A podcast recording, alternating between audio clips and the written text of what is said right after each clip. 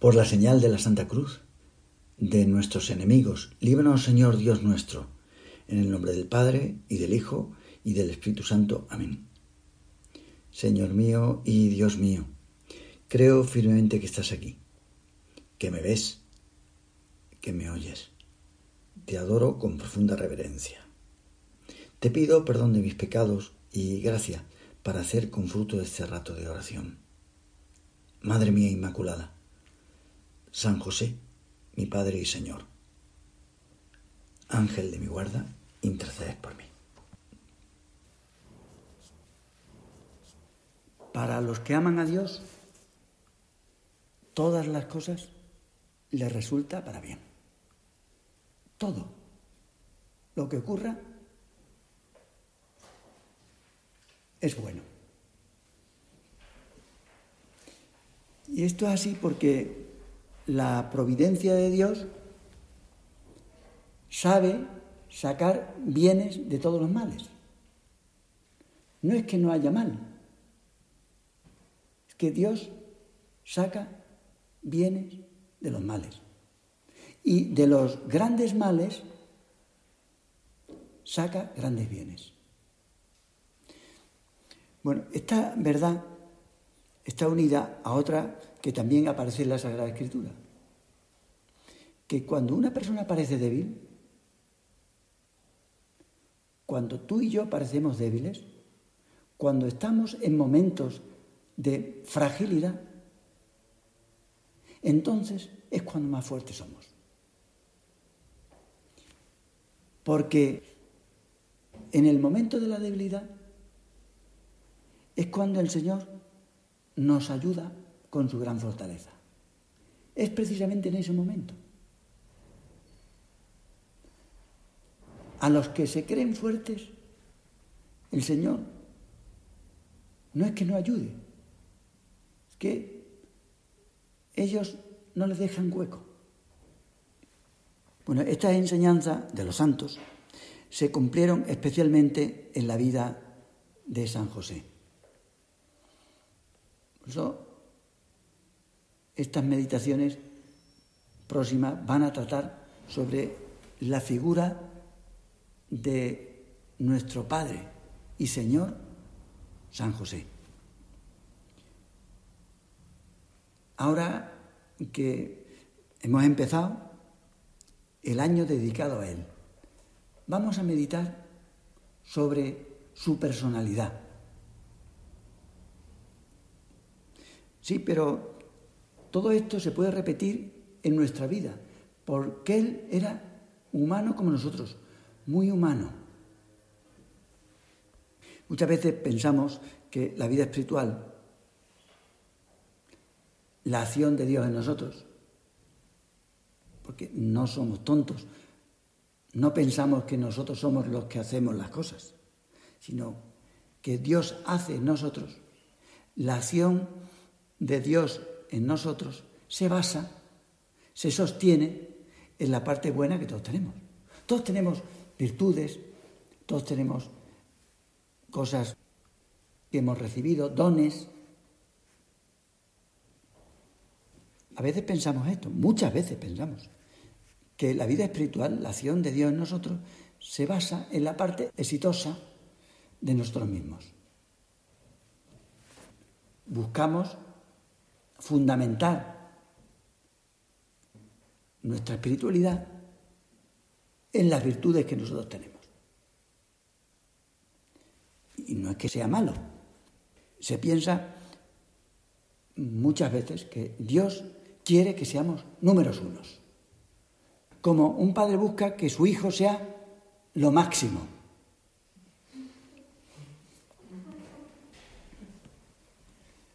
Pero la realidad es otra. Porque Dios realiza la mayoría de sus planes a través de nuestra debilidad. Por eso lo que han hecho todos los santos es aceptar su debilidad. Yo tengo virtudes, pero también tengo muchos defectos y muchas debilidades. Tú igual aceptas tu debilidad. Empezando por la física. Yo es que soy bajita, o que yo soy excesivamente alta, yo es que soy gordita, yo soy fideuá, es que soy muy pesada. Y tantas cosas. Yo es que soy floja, yo soy poco trabajadora, yo soy, bueno, tú puedes poner punto suspensivo, tu debilidad. Lo que han hecho todos los santos es aceptar su debilidad. Y la santidad consiste precisamente en el adiestramiento para que aceptemos que lo frágil que somos. La santidad consiste en que nos creamos súper humildes, no super hombres o super mujeres. Tienes que acostumbrarte y aceptarte y verte como, como eres. Y si Dios quiere, aquí lo tenemos más presente todavía que habitualmente, si Dios quiere que experimentemos nuestra poquedad, es porque Él la utiliza en sus planes. Entonces la enfermedad, las preocupaciones, el cansancio, los fracasos humanos, todo eso que antes no lo queríamos, no lo queremos, todo eso contribuyen a hacernos mejores, incluso santos, si sabemos aceptarlo. Una cosa que en principio es mala y no es lo mejor que nosotros tenemos, es lo que nos ayuda a, ser santos. Contrariamente, lo que nos lleva a la infelicidad, ¿qué es lo que nos hace infelices? Pues es rebotarnos ante nuestros defectos. Es que me pongo, me enciendo porque que yo no me gusto así. Yo no quiero ser así. Rayarnos por ellos y rechazar las cosas que no nos agradan, las contrariedades que todos tenemos. Parece que nos dan en el clavo. Ahí donde nos duele. Pues sí, lo propio de Dios es sacar partido de todo. Dios saca partido de todo, de lo que parece bueno y de lo que parece malo. Y quizá lo más propio de la inteligencia de Dios, que aquí está expuesta, lo más propio de la inteligencia de Dios es sacar de lo malo cosas buenas. Dios de todo saca bien, pero de lo malo es que ya se pasa. Por el contrario, ¿qué hacen nuestros enemigos? Nos ponen a la vista la debilidad. Mira, tú eres así. Para que caigamos en una visión negativa. Tú no has encontrado con gente que tiene una visión negativa. Todo va a salir mal. Y si sale bien, es una pausa para el mal que viene después y, si sale mal todavía puede ir a peor. Hay gente que tiene una visión negativa, producto de enfermedades, claro, o de cansancio, pero también de tentaciones. Porque el maligno, que es un soberbio, ve la debilidad como negativo. Como todas las personas soberbias, ve una persona débil y dice, qué mal hace todo. Sí, es un niño. Sí, es un inútil. Sí, es pobre. Sin embargo, Dios ve la debilidad nuestra y la de los demás, porque no solo la nuestra, también ve la debilidad de los demás, con mucho cariño. ¿Cómo es posible eso? Que Dios vea nuestra debilidad con mucho cariño. Es que no puede evitar ser padre.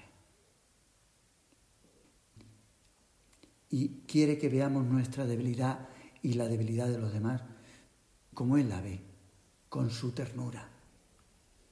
Sí, porque Dios es un Padre tierno, muy poderoso, muy sabio. Pero es que las madres han aprendido el cariño de Dios. No es que Dios tenga corazón de madre, es que las madres tienen corazón de Dios, que es distinto. Por eso, cuando Dios nos envía cosas buenas, nos sacan una tarta que nos gusta, primer plato, segundo plato, continuamente nos llegan cosas buenas, la misma vida, las alegrías, paquetes, nos llegan cosas buenas es porque Dios nos quiere, Él nos quiere. Por eso recibimos cosas buenas. Y cuando nos manda sucesos que la gente llama malos, es porque pretende que le amemos a Él. Ahora es nuestro turno, que le demostremos el cariño que le tenemos cuando los sucesos nos parezcan negativos. Pero para eso hay que fiarse de su amor. Me ha llegado esto que me parece horrible, lo más horrible que hay. Fíjate de él, lo va a utilizar para tu bien. Así que todo lo que sucede es porque nos conviene. ¿Qué paz da eso, verdad? Todo lo que nos sucede es porque nos conviene. Tú piensas una cosa que ha sucedido que es horrible. Pues eso nos conviene. Pero pocas personas ven las cosas así. Muy pocas personas ven las cosas así, porque en realidad le falta entrenamiento. Me refiero a personas buenas. ¿Y por qué personas cristianas a las cosas que le suceden en la vida tienen esas tragedias? Pues le falta entrenamiento. Para eso estamos aquí. Esto es un retiro. Para entrenarnos. Para eso estamos en la meditación. Y hacemos oración para que el Señor nos dé su luz y su verdad. Señor, danos la visión tuya de las cosas. Qué paz da eso, ¿verdad? Porque a veces nos sucede que juzgamos negativamente a los demás. ¿Por qué tú y yo a veces juzgamos negativamente a los demás? porque en nuestro interior tenemos ese prejuicio. Lo teníamos ya. Antes de juzgar, no es que esta persona te ha hecho algo malo y por eso sale la hiel. No, no, es que lo malo ya lo tenía. Lo que pasa es que esa te saca la hiel, pero la hiel la tenías tú. Como uno que piensa que ir al hospital, en el hospital, pues le ponen las enfermedades. No, los hospitales en principio están para sacártelas. No es que te las pongan allí. El prejuicio negativo, de negatividad con respecto a los demás. Proyectamos en los demás nuestra propia incapacidad de aceptar la fragilidad, nuestra fragilidad. Como nosotros no aceptamos nuestra fragilidad, ¿cómo vamos a aceptar la fragilidad de los demás? No, la proyectamos. Cree el ladrón que son todos de su condición. Nos molestan los fallos ajenos, claro que nos molestan, porque también nos molestan los nuestros. No lo podemos aguantar. Cosas que nos humillan. Juzgamos a los otros con dureza, porque nosotros no aceptamos ser débiles. Si aceptáramos nuestros errores, también comprenderíamos lo de los demás. Una persona que acepta, que es humilde y acepta lo suyo, pues dice, pues está como yo. De ahí que las personas que más se conocen a sí mismos suelen ser las más comprensivas.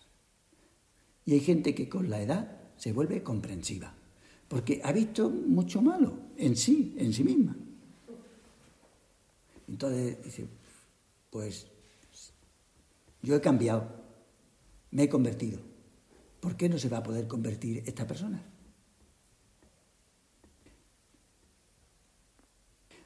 Por el contrario, si pensamos que nuestros fallos son una desgracia, hay gente que piensa que sus fallos son una desgracia. pues no se nos ocurrirá que las debilidades de los demás pueden ser la base de sus virtudes. Pues muchas veces son las personas que más se enfadan, más airadas, salen de fábrica, porque eso es genético, el geniazo que uno tiene, pues se vuelven a veces las más cariñosas y más comprensivas. No es que nunca le saque el, el genio, a lo mejor le sale, pero ya es residual.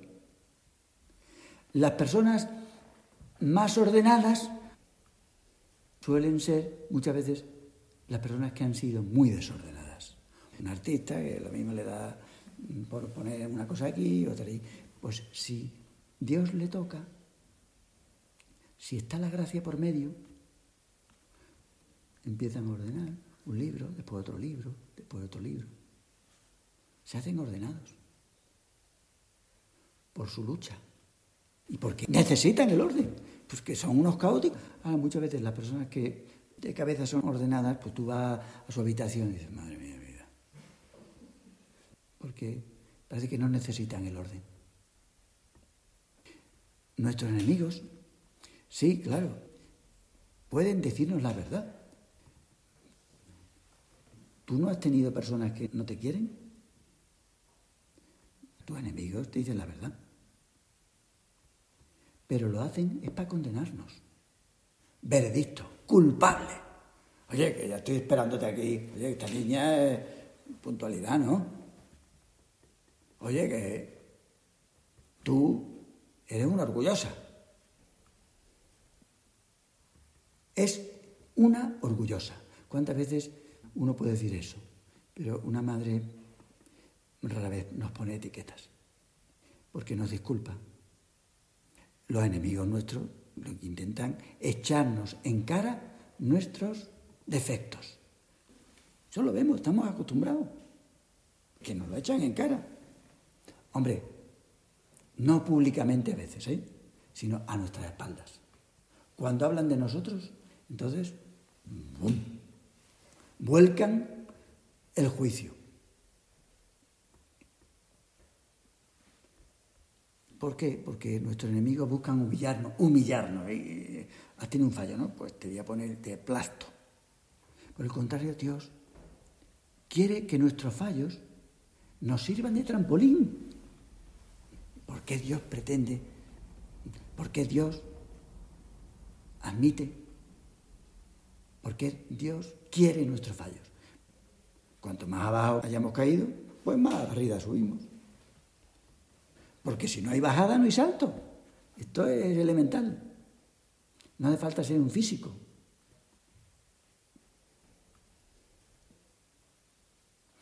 En una bolsa que llevaba una chica que pasaba junto al Colegio Mayor de las Esclavas, vi una frase. En la bolsa le llevaba, no sé si eso se ha puesto de moda, luego lo miré por internet. Ponía, lo que sucede conviene. Yo me venía por la calle y puse, lo que sucede conmigo, pues eso, esto lo pienso yo también, lo que sucede conviene. La historia de San José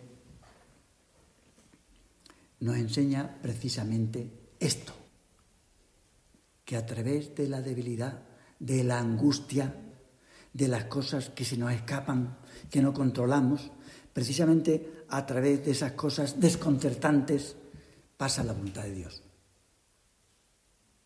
Nuestra historia, su historia, su proyecto de vida. Mejor dicho, el proyecto de Dios para nuestra vida. Si sucede, entonces es porque nos conviene. Por eso miramos a José como un hombre de fe.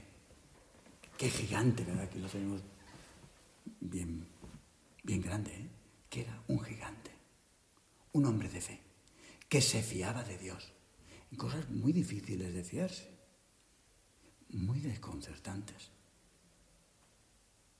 El Señor que actúa incluso a través de nuestros miedos, porque no es que no tengamos miedos, es de reconocer que a mí no me dan miedo los terremotos me quitan el sueño porque me mueven la cama. pero miedo no me dan. Pero sí otras cosas. Hay otras cosas que me dan miedo.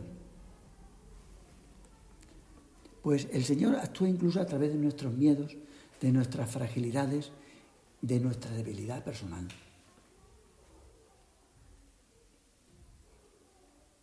José nos enseña que en medio de las tormentas de la vida, y ahora que hemos tenido bastantes tormentas con nombre, José, su vida, nos enseña que no debemos dejarnos llevar por el miedo. Miedo pues, podemos tener, pero dejarse llevar por el miedo. A veces nosotros quisiéramos tener todo bajo control, porque somos humanos, está todo controlado. Esto, esto, esto, esto. Y nos damos cuenta que hay cosas importantes que se nos escapan. Las cosas más importantes se nos escapan. Es que no lo hacemos nosotros, no somos dueños de las cosas importantes. Ni tú, ni yo, ni nadie. ¿Quién va a pensar lo que estamos viviendo nosotros? Y el miedo de los terremotos es porque, como no se pueden predecir, pues a lo mejor ahora tenemos uno de 5 grados. Sí. En la escala de Milán y no de Richter. Esa de cantar la traviata, ¿no? Eso no viene el pánico, porque como no podemos nosotros controlarlo ni preverlo, y hay cosas importantes en nuestra vida que es lo que sucede. Pero Dios lo tiene todo perfectamente controlado. Tiene siempre una mirada más amplia sobre cada cosa, cada suceso y sobre todo tu vida. Y todo lo organiza para nuestro bien, todo, todo. Está todo súper pensado. Pero esto solo se ve si el Señor nos da su luz. Él nos va a dar su luz. Y la luz esa la suele dar en la oración. Por eso es tan importante que tú eches un vistazo a tu vida, a tu año, a tu trimestre, a tu cuatrimestre, y a ver qué es lo que te quiere decir el Señor a través de las cosas buenas que te da y de las cosas que te parecen malas, pero que no lo son. Porque Dios las utiliza como en la vida de San José. Te doy gracias, Dios mío, por los buenos propósitos, afectos e inspiraciones que me has comunicado en esta meditación. Te pido ayuda para ponerlos por obra. Madre mía Inmaculada, San José, mi Padre y Señor, Ángel de mi guarda, intercedes por mí.